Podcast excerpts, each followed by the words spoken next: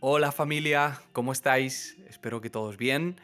Eh, me alegro de que estéis aquí. Bienvenidos y bienvenidas al podcast de la parroquia.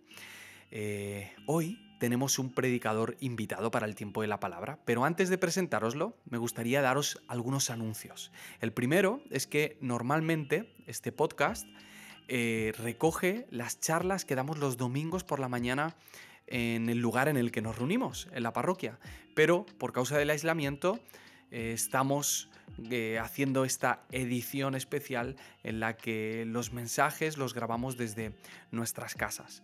Eh, así que si es la primera vez que nos escuchas y te apetece y tienes ganas de saber más y tener contacto con la parroquia, nos puedes buscar en las redes sociales. En Instagram nos puedes encontrar como la parroquia Val, y en Facebook nos puedes encontrar como La Parroquia Valencia. Y ahí podemos conocernos, estar en contacto y charlar un poco y ver de qué manera podemos ayudarte. Segundo anuncio. Hace un par de semanas anunciamos que estábamos recaudando fondos para ayudar a algunas familias que durante este tiempo de crisis eh, estaban viviendo una situación económica delicada. Bien, pues desde ese momento hasta hoy hemos podido eh, ayudar a 18 familias, son más o menos unas 70 personas y todo esto lo hemos podido hacer gracias a vuestra generosidad. Así que os animo a que podáis seguir siendo generosos en este tiempo en el que la generosidad es más contracultural y va más contracorriente que nunca. Eh, podéis hacerlo, como sabéis, haciendo ingresos a la parroquia, eh, vuestros donativos, algunos lo hacéis de manera regular, pero si queréis específicamente que el dinero que estéis dando vaya para ayudar a estas familias, cuando hagáis la transferencia tenéis que poner en el asunto COVID-19 y así sabemos que este dinero eh, es exclusivo para ayudar a estas familias. Siguiente anuncio. Creo que la mayoría de los que estáis escuchando esto habéis sentido un impulso durante este tiempo a la oración, a la búsqueda de Dios. Y queremos hacerlo juntos durante esta semana. Así que os proponemos lo siguiente, que de lunes a sábado, cada mañana de 7 a 8 y cada tarde de 7 a 8, podamos apartar un tiempo para orar cada uno estará en su casa, eso sí, sabiendo que nuestros hermanos y hermanas están haciendo lo mismo en sus casas. Eh, compartiremos cada día peticiones, especialmente en Instagram, que nos servirán de guía para estar orando juntos por las mismas peticiones. No me enrollo más, os dejo con Itiel Arroyo, que va a compartir hoy la palabra. Itiel, por si no lo conoces, es predicador, es alguien que normalmente visita nuestra parroquia y de quien hemos aprendido mucho no solamente cuando está en el púlpito, sino también cuando hablamos cara a cara con él o cuando tomamos un café. Y esa coherencia es lo que nos anima siempre a seguir invitándole y a compartir con nosotros. Además, creo que el mensaje de hoy va a ser muy oportuno para cada uno de nosotros. Os dejo con Itiel. Muy buenas, soy Itiel Arroyo y quiero enviar un saludo a mis amigos de la parroquia en Valencia. La verdad es que me encantaría daros este saludo en persona, cara a cara, piel con piel y disfrutar de vosotros tomando una buena horchata y comiendo una paella. Pero de momento toca esperar, tenemos que seguir en cuarentena. Pero tengo la esperanza de que al otro lado de este mensaje eh, van a estar los oídos de mis hermanos y hermanas. Y yo creo en esa promesa que Jesús nos hizo, que allí donde dos o tres se reúnen en el nombre de Jesús para escuchar su palabra, orar y adorar juntos, aunque eso implique hacerlo a través de la pantalla de un smartphone, Jesús nos promete su presencia. Y creo que lo que está a punto de acontecer ahora es sagrado porque la misma presencia de Jesús está mientras como familia escuchamos la palabra de Dios. Sin duda, aunque no nos podamos reunir todos en el mismo lugar, seguimos siendo iglesia. Somos una red orgánica de familias que desde sus casas se conectan de una forma invisible pero real, forjando la red de la iglesia de Cristo en Valencia, en España y en el mundo. y me siento muy feliz de poder formar parte de esto y saludaros en la distancia. No sé si a ti te pasó al igual que a mí, hace unas semanas atrás. Parece que han pasado años, pero en realidad tan solo han pasado unas semanas desde que comencé a escuchar noticias en la televisión acerca de un virus extraño que estaba infectando a, la población china.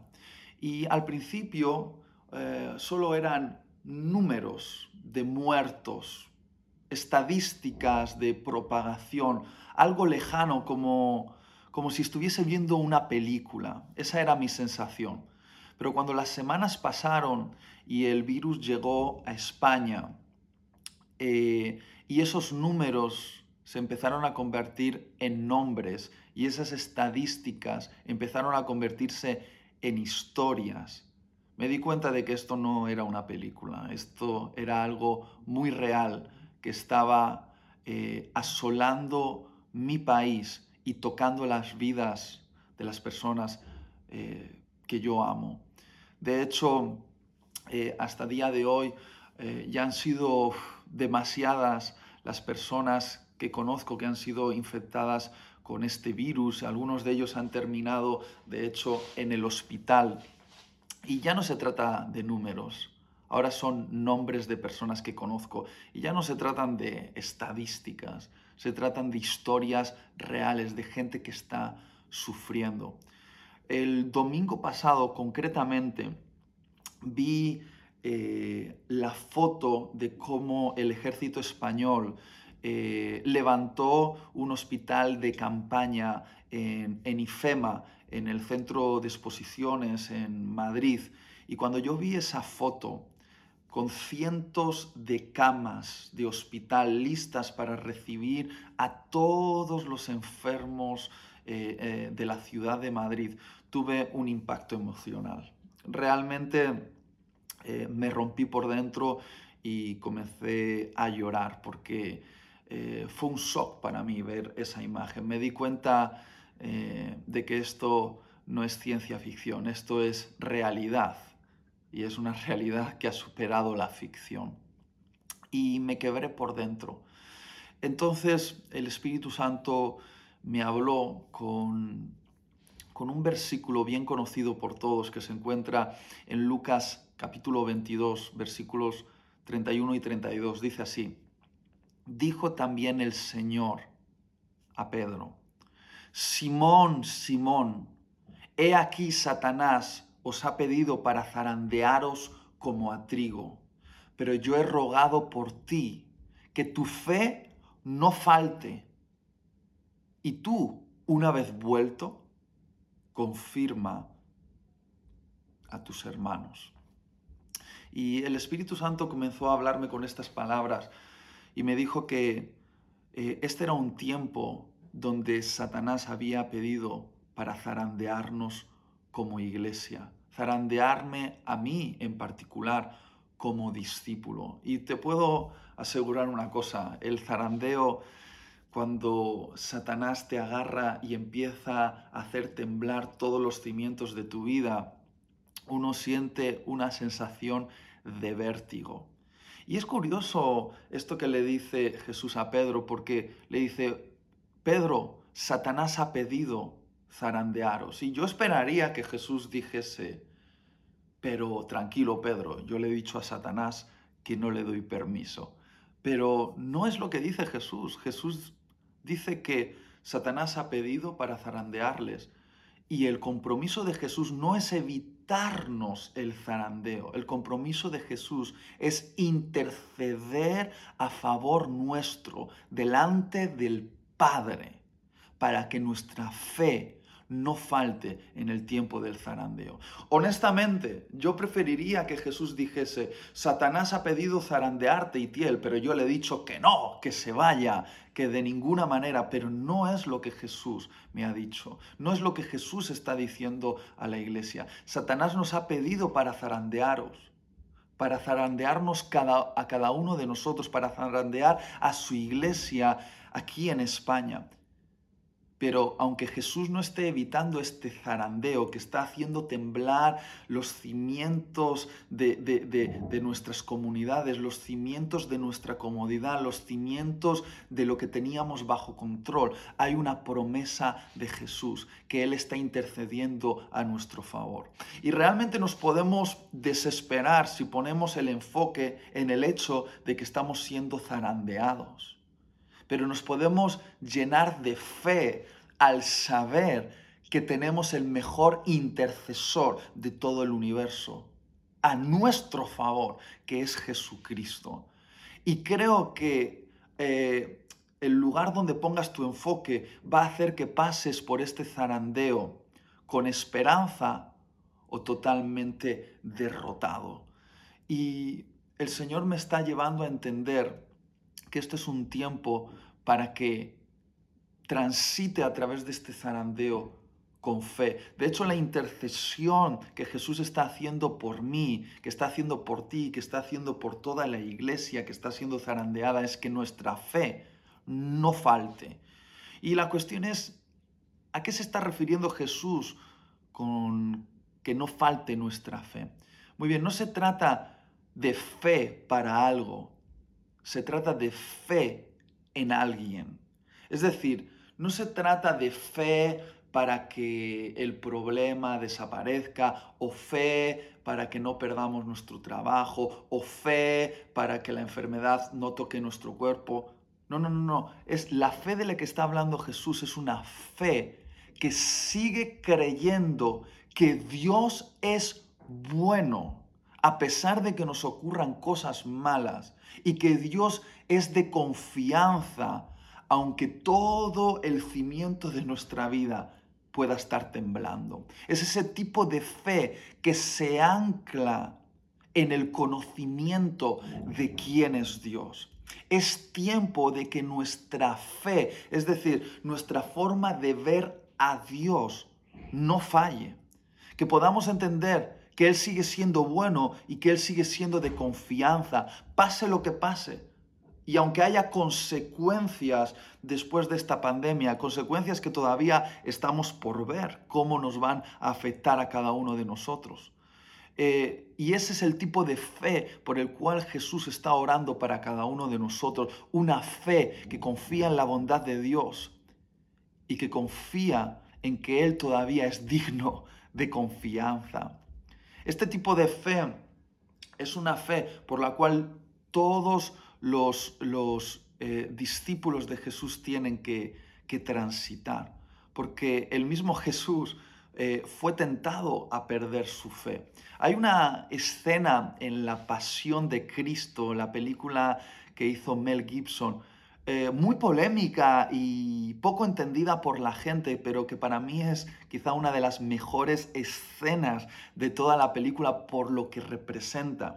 No sé si habéis visto eh, la película La Pasión de Cristo, pero hay un momento en el cual están unos soldados romanos flagelando a Jesús con un látigo que tiene un montón de pinchos, le están abriendo la espalda y Jesús se encuentra en un profundo dolor con su espalda abierta, ensangrentada, los tendones casi eh, eh, eh, a, a la superficie de su piel, casi se ven hasta los huesos de lo profundo que eran los golpes de ese látigo sobre la espalda de Jesús. Y de repente, en la escena de la película, aparece Satanás eh, con una apariencia muy andrógena, no se sabe si es un hombre o una mujer. Eh, es, una eh, escenografía de Satanás muy perturbadora, la verdad. Y de repente Satanás empieza a rodear a Jesús y la mirada de Jesús y la mirada de Satanás se cruzan en ese momento de sufrimiento. Y entonces se ve en la escena cómo Satanás tiene a un bebé en sus manos, como si fuese su propio hijo, el hijo de Satanás. Y mientras Jesús es latigado y le abren la piel, Satanás empieza a acariciar suavemente a su hijo. Y muchos se han preguntado, ¿qué, pero ¿qué tipo de, escena es esta? ¿Qué, ¿Qué representa? Para mí, representa una de las mayores tentaciones que podemos tener en medio del sufrimiento, en medio de esos momentos donde estamos siendo zarandeados. Y es la tentación de creer que Dios nos ha abandonado, que no le importamos a Dios y que nuestro sufrimiento no significa nada para Él. Es decir, la tentación de creer que Dios no es bueno. Es esa tentación con la cual Satanás engañó a Adán y Eva en el Edén, al insinuar que Dios no era tan bueno como parecía y que por lo tanto no era digno de confianza. Y en esta escena de la pasión, mientras Satanás está acariciando a su hijo y Jesús está siendo latigado y nadie, Dios no detiene el sufrimiento de Jesús, es como que Satanás le está diciendo a Jesús, ¿ves? Yo sí trato bien a mi hijo y le protejo, pero este, tu padre, te ha olvidado y te está dejando sufrir. Pero Jesús fue capaz de vencer esa tentación porque Jesús tenía fe. Esa clase de fe que no es una fe que evita el dolor, y el sufrimiento es una fe que es capaz de confiar que Dios sigue siendo bueno aunque nos estén pasando cosas malas y que Dios es digno de confianza aunque todo nuestro mundo se esté sacudiendo. Y ese es el tipo de fe que Jesús nos está enseñando a tener y por el que está intercediendo a nuestro favor. Ahora bien, eh, en este tiempo de, eh, de zarandeo, Dios me ha hablado tres cosas. Él me ha pedido tres compromisos para resistir el zarandeo. Y si tienes una libreta, me gustaría que lo pudieses apuntar. El primer compromiso es búscalo. El primer compromiso es búscalo. Isaías 55, 6 es, dice, buscad al Señor mientras pueda ser hallado. Otra traducción dice, buscad al Señor mientras Él se deja encontrar. Y os voy a decir algo, no me he podido quitar este versículo de la cabeza en todos estos días de cuarentena. Y sí, es cierto que ha sido el gobierno de España quien ha convocado esta cuarentena y nos ha pedido que cerremos las puertas de nuestra casa y nos encerremos dentro, aislados, para evitar el contagio del coronavirus y evitar que contagiemos a otros. Es cierto, pero yo creo que también Dios ha sido quien nos ha convocado a un encuentro de intimidad con Él dentro de nuestras casas. Creo que Él nos está dando una oportunidad sin precedentes, quitando de, de, nuestro alrededor un montón de distracciones y preparándonos una atmósfera perfecta para poder tener un encuentro de intimidad con Él. Y no me puedo quitar de la cabeza estas palabras del profeta Isaías, buscad al Señor mientras pueda ser hallado. Estas palabras me golpearon fuerte en estos días de cuarentena mientras estaba jugando con mi hijita de dos años al escondite. Yo la he enseñado a contar hasta cinco. Uno, dos, tres, cuatro, cinco, y la pedía que contase con los ojos cerrados mientras yo me escondía en algún lugar de la casa, debajo de la mesa o detrás de la cortina o, o al otro lado de la puerta. Pero no me escondía de tal manera que ella no me pudiese encontrar sino que en este juego que yo tenía con mi hija, yo me escondía con el deseo de ser encontrado por ella. Y de alguna manera le daba pistas para que me encontrase. Dejaba media pierna fuera o visible un brazo o hacía ruidos para atraerla y darle pistas. ¿Por qué? Porque yo como su padre no me estaba escondiendo de ella para que no me encontrase, sino que me estaba escondiendo con el deseo profundo de que me encontrase. Y creo que Dios en este tiempo donde algunos dicen, ¿y dónde está Dios mientras están ocurriendo todas estas tragedias? Él está escondido. Mira, Él no se está escondiendo de nosotros porque quiere eh, alejarse de nosotros. Él parece escondido, pero está deseando ser encontrado. Y Él se quiere dejar encontrar. A cualquiera que comience a buscarle en este tiempo de cuarentena, puedo asegurarte, el Espíritu Santo me da testimonio de que lo va a encontrar. Lo va a encontrar porque este es un llamado a un encuentro cara a cara con Dios mismo. Como dice Mateo capítulo 6, en el momento en el que se cierra la puerta, se abre el corazón del Padre delante de nosotros, de par en par, sin restricciones. Un mundo infinito de secretos, de, de cosas, verdades, principios que ojo no vio, ni oído yo, ni ha venido a la mente de ningún hombre que el Padre se reserva para todos aquellos que le aman y entienden que este tiempo de cuarentena es una invitación divina, una convocatoria sagrada a buscar a Dios y que el tesoro a encontrar es el mismo. Realmente creo que mientras se cierra la puerta de nuestras casas, se nos está abriendo el corazón de Dios. Él se está haciendo accesible como nunca en este tiempo de cuarentena. Él se está escondiendo para, pero para ser encontrado. Si hay alguien que le busca, Él se va a dejar encontrar. Y al pensar en todo esto, me he dado cuenta de que algunas de las mejores cartas, de las mejores epístolas que Pablo escribió para la iglesia, las escribió mientras la puerta de su cárcel estaba cerrada. Y no solo esto, he pensado que el mismo libro de Apocalipsis, que es la revelación más impresionante de Jesús y de su segunda venida, Juan la escribió en un tiempo de cuarentena, mientras estaba aislado en la isla de Patmos. Y estos días he comenzado a leer Apocalipsis pero no porque crea que es el fin del mundo, sino porque la misma palabra apocalipsis en griego significa revelación o más literalmente es correr el velo que cubre algo y descubrirlo.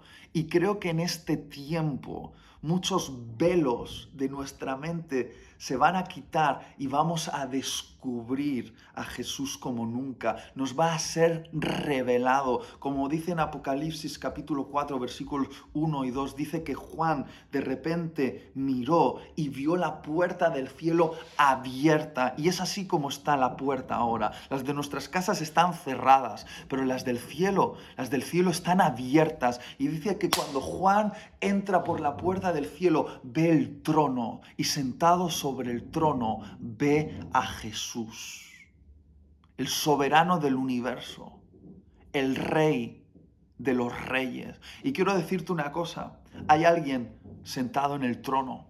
Quizá aquí abajo todo está en caos, pero allá arriba todo está en perfecto orden. Hay alguien que está gobernando el universo. Es Jesús.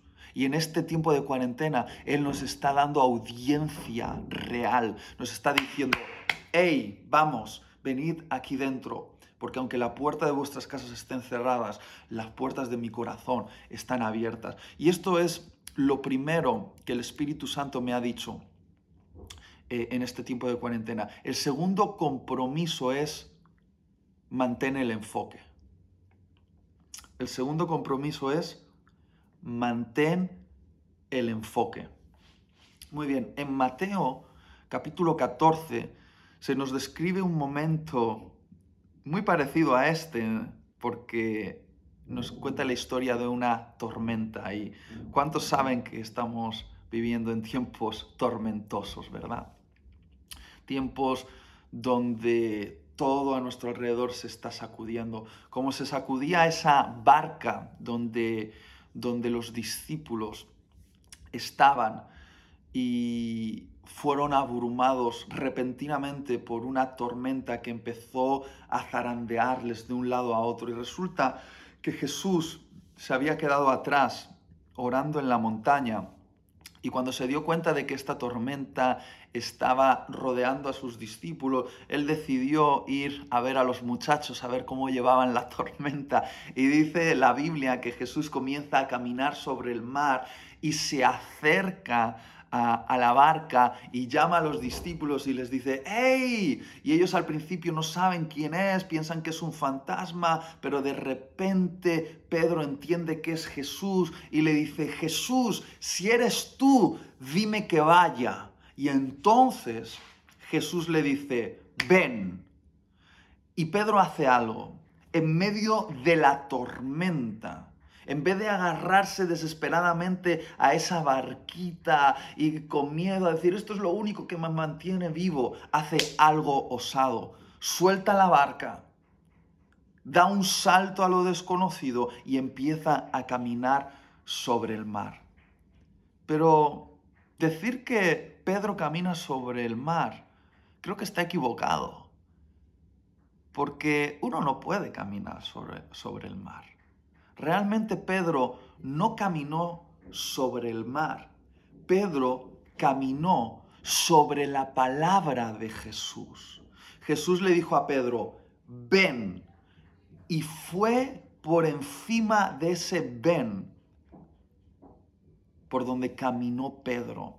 Pedro no fue sostenido por el agua, Pedro fue sostenido por la palabra que salió de la boca de Jesús, porque no hay nada más real y más estable en, el universo que la palabra de Jesús, lo que Jesús dice, todo el universo, Génesis capítulo 1 lo revela así, está hecho de la palabra de Jesús. Y la palabra de Jesús mantiene todo el universo unido, es la fuerza invisible que mantiene a los átomos unidos y sin desintegrarse. Todo el universo está hecho de la palabra de Jesús y no hay nada más estable que la palabra de Jesús. Y Pedro decidió abandonar esa supuesta seguridad de la barca.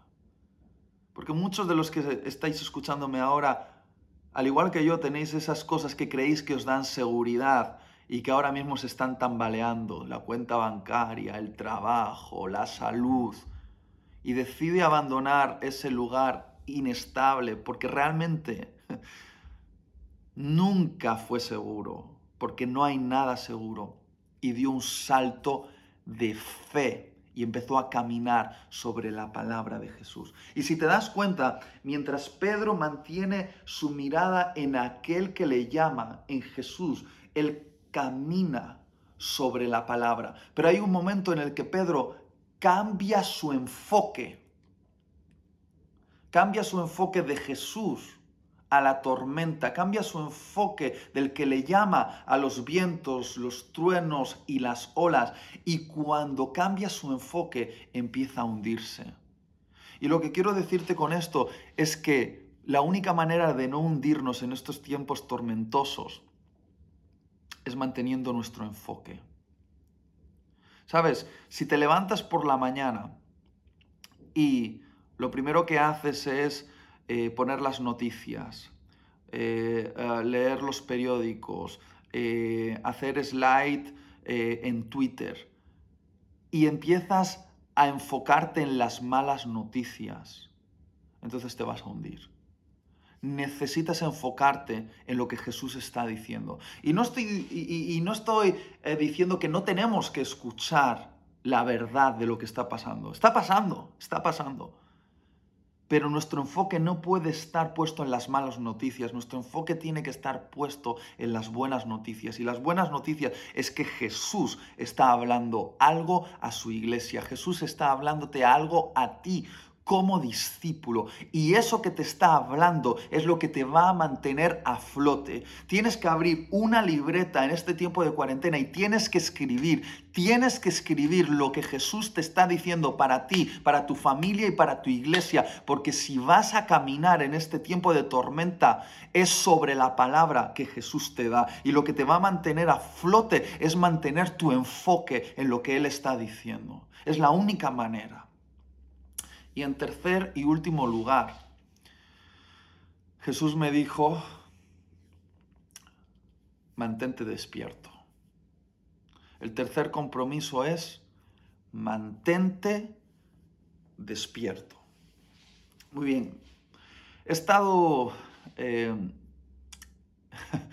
inspirado eh, en estos días por la situación, obviamente, eh, y por el hecho de que, sin duda, estos son señales que apuntan a que la segunda venida de nuestro Señor Jesucristo está cercana. Yo no sé cuándo es, no sé si faltan cinco años o cincuenta o cien. No sé si es mucho o es poco, pero estoy seguro que hoy estamos más cerca de ese momento que ayer. y estas son señales que Jesús nos anunció. Cuando digáis de guerras, pestes, terremotos, sabed que es el principio. El principio del fin, pero el principio que tiene que haceros levantar la cabeza y no temblar de miedo, sino mirar al cielo y decir, ya viene, ya viene, ya viene nuestro amado. Pero inspirado por esto, he empezado a leer todas las parábolas de Jesús donde él habla acerca del final de los tiempos. Y en cada parábola nos compara con diferentes cosas, nos compara con las vírgenes, con los eh, sirvientes, eh, nos, nos compara con diferentes imágenes, pero hay algo que se repite constantemente en todas las parábolas acerca del regreso de Jesús. Son dos cosas, que ocurre de noche y que debemos estar velando. Ocurre de noche y debemos estar velando. Es decir, el regreso de Jesús ocurre en un momento de gran oscuridad, donde vamos a ser tentados como iglesia y como discípulos a adormecernos por el tiempo oscuro. Pero el llamado de Jesús es, en la noche oscura que antecede a mi regreso, yo necesito una iglesia, necesito discípulos que estén velando, que estén despiertos, que se enfrenten al adormecimiento, a la ensoñación y que estén velando. Y no me he podido quitar de la cabeza esa última noche, esa última noche oscura, realmente oscura para Jesús.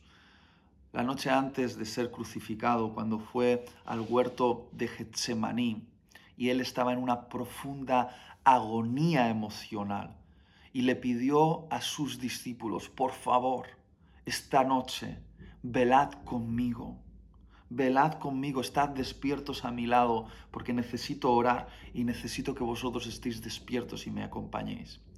Y es, es, impresionante, pero no sabemos muy bien por qué, si porque habían cenado demasiado o habían bebido demasiado vino. Dice la Biblia que los discípulos se duermen, se les cerraban los párpados, no podían mantenerse despiertos y no pudieron acompañar a Jesús en esa noche de agonía. Se quedaron dormidos y el Padre, dice el Evangelio de Lucas, que tuvo que enviar a un ángel para fortalecer a Jesús, cuando en realidad los que tendrían que haberle fortalecido eran sus discípulos, sus amigos que hubiesen velado a su lado. Y es cierto que los discípulos tiempo después, cuando Jesús murió, resucitó y envió al Espíritu Santo, los discípulos hicieron grandes proezas para Jesús.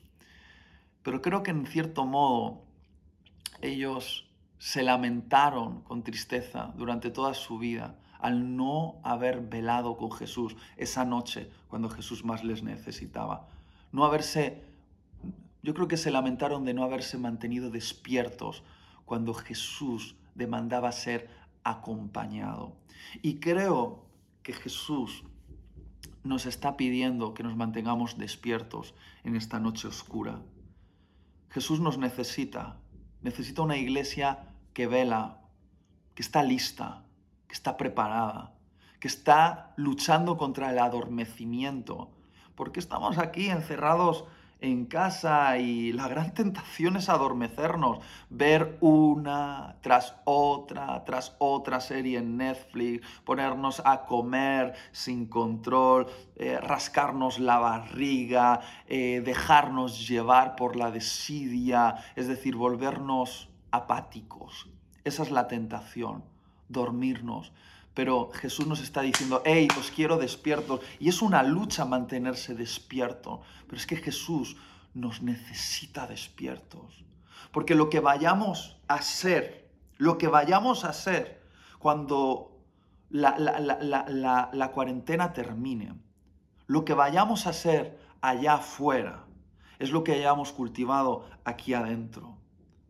Como he dicho antes, cuando Jesús dice en Mateo capítulo 6, entra a tu habitación y cierra la puerta y tu Padre que te ve en lo secreto te va a recompensar en público. ¿Qué significa esto? Que lo que cultivemos en el secreto se mostrará después en público. Lo que vayamos a hacer para este mundo como iglesia se está gestando ahora en este tiempo de encierro. Es decir, tu casa es como un vientre espiritual donde estás siendo gestado para después ser dado a luz a este mundo. Un mundo que está en agonía y necesita una iglesia despierta. Una iglesia que tenga sus su lámpara encendida, es decir, que esté apasionada, ardiendo por Jesús y que esté ceñida, lista para servir a un mundo que sufre, servir a un mundo que Dios ama y que necesita de compasión, misericordia, gracia, perdón. Necesita el Evangelio. Esto es un tiempo de oportunidad. Algunos piensan que esto es una gran tragedia, pero ¿qué tal si es una gran oportunidad? Yo soy un apasionado estudiante de los grandes avivamientos de la historia. ¿Y sabes qué? La iglesia siempre crece con más fuerza en una atmósfera de crisis. Y lo que vayamos a ser allá afuera se está gestando ahora, aquí adentro, mientras la puerta esté cerrada. Porque pronto la puerta se va a abrir. Y la cuestión es cómo vamos a salir. Entonces, recuerda estos tres compromisos para resistir el zarandeo y mantener la fe. Búscalo porque es una convocación santa a un encuentro con Dios. Mantén tu enfoque, es decir, no te llenes de malas noticias, llénate de las buenas noticias, de lo que Dios está diciendo y camina sobre esa palabra. Y tres, mantente despierto. Lucha contra el adormecimiento y la ensoñación que te va a llevar a una apatía y enciende bien tu lámpara y ciñete para servir porque esto es un tiempo de oportunidad. Dios te bendiga.